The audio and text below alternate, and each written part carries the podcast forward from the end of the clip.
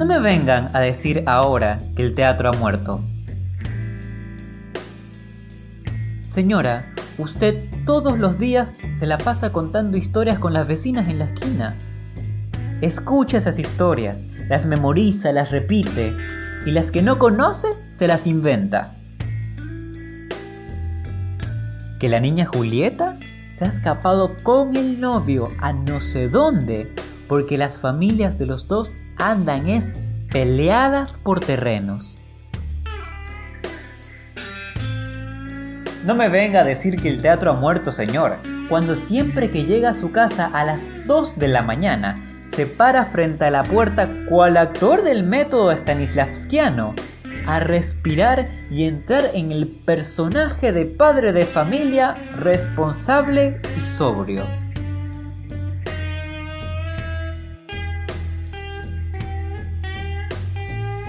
No me vengan a decir que el teatro ha muerto cuando la pluma de los dramaturgos sigue escribiendo y los actores, las actrices, se mantienen firmes, performando allá afuera en el nombre de las mismas historias de siempre.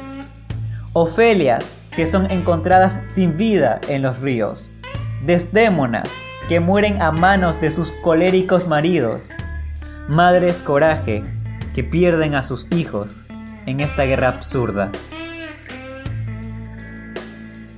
No me vengan a decir que el teatro ha muerto, cuando aún hay personas que se sientan frente a sus ventanas, abren las cortinas e imaginan, cual espectadores, un mundo distinto a esta realidad.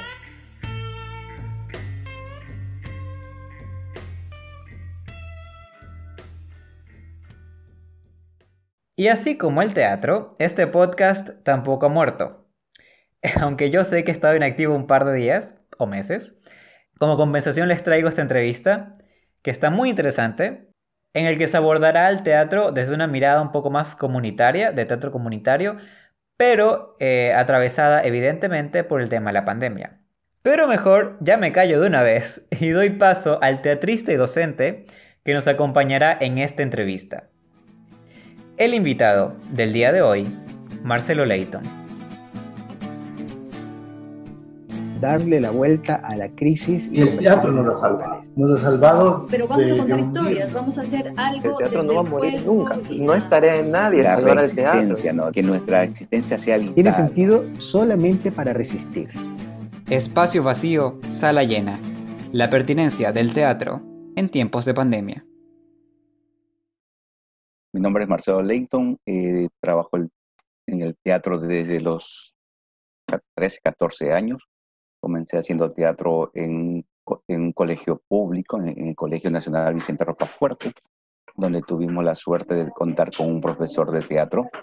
La verdad que es, para mí ha sido un profesor muy, muy talentoso, eh, eh, José Pardo, eh, siempre, ahora en este momento tiene un bajo perfil, pero la verdad que era multifacético, era cantante, bailarín, eh, director, adaptaba textos y, dibujaba también. Era, la verdad que fue un, fue un, profesor que, realmente a mí y, yo, y creo que la generación que estuvo en ese tiempo conformamos el grupo de teatro La Careta y tuvimos buen tiempo, todo nuestro bachillerato estuvimos haciendo teatro y después de dos años hicimos teatro en las calles, en la Plaza San Francisco, que, que por la regeneración urbana se, esa historia no está contada, por cierto, hay muchos docentes que dicen que el teatro comenzó con ellos.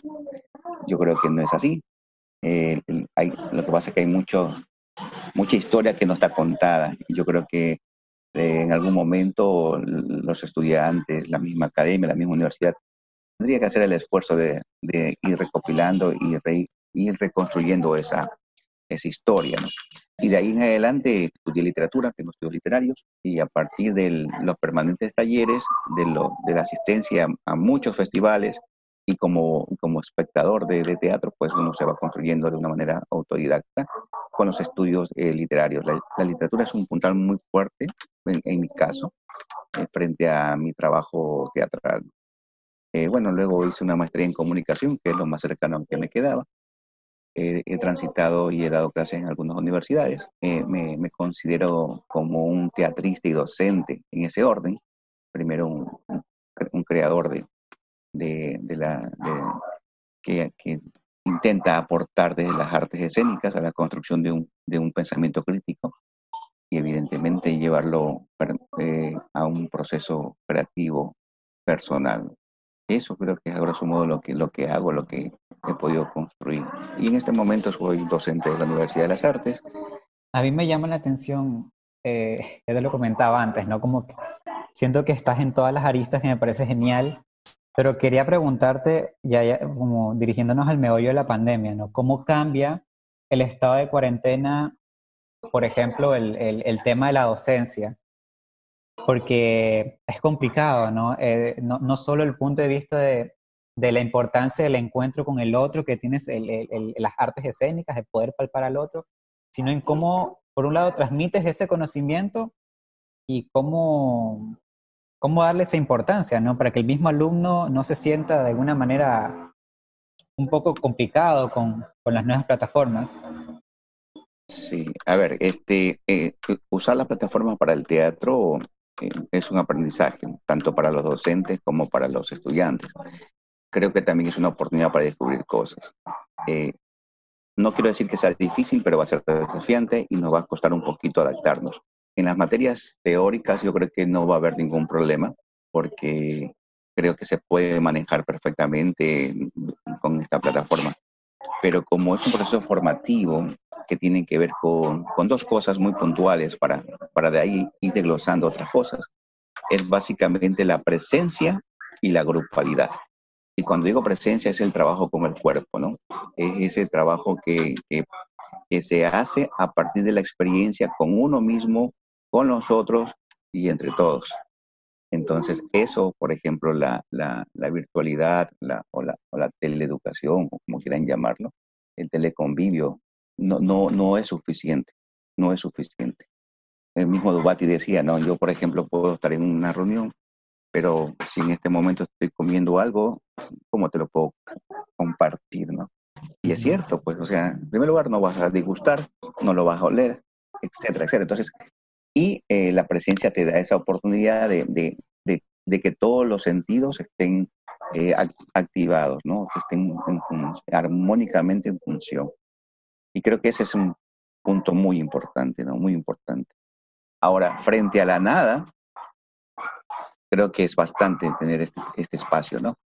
Eh, habría que buscar un mecanismo para hacerlo, irlo haciendo de una manera mixta, híbrida o semipresencial, le dicen ahora, pero creo que hay que hacer el esfuerzo de hacer eso. Si es que se pueden reunir en un centro comercial, en una iglesia, evidentemente que en este proceso también debería haber un espacio. Y ahí yo creo que nuestras autoridades no tienen la mínima sensibilidad, primero, por no decir el desconocimiento y por no decir otra palabra que la puedes ofender, eh, sobre nuestra, nuestra actividad teatral, ¿no? O si lo saben, a lo mejor ellos están muy conscientes de que son como nichos muy fuertes, muy potentes, porque la libertad de expresión no solamente son de los periodistas, sino también de los creadores. Y ahí tenemos nosotros suficiente espacio como para comenzar a expresarnos. ¿no? Y, y, lo de la pandemia nos cogió a todos desprevenidos, nos, nos cogió vulnerables y nos coge con en un contexto político perverso que, que nos tiene en una deriva y en una desconfianza total y cabal. Y hay que, ser, hay que ser doblemente creativos en este momento. Bueno, primero tener paciencia, ¿no? Y ser doblemente creativos. Y este, esta situación no la vamos a resolver eh, entre uno o dos. O sea, es, un, es una, como en el teatro, debe ser una convención. Tenemos que armar una convención que todos podamos este, aportar, ¿no? Y que sea una especie de, de pacto para, para buscar la mejor manera de, de seguir trabajando.